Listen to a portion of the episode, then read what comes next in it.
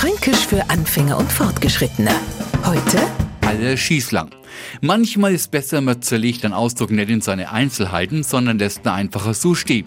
Während der erste Teil, sagen wir mal so, ein wenig anröchig ist, wird's in der Kombination mit lang schon wieder goldig. Du, Neili, habe meiner Nachbarin drei Eier clear. Jetzt kommt's alle schießlang daher und will was anderes. In Italien und andere Länder muss man auf die Autobahnen alle schießlang stehen bleiben und Maut zahlen. Und aufs Wetter ist sowieso kein Verlass, das ändert sie alle Genau, jeden Augenblick, immer wieder oder ständig.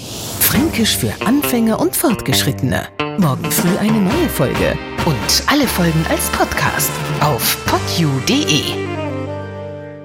Die heutige Episode wurde präsentiert von der Praxis Manuel Debus, eurem Spezialisten für operationsfreie und ursachenauflösende Schmerztherapie. Mehr unter osteopraktik.com.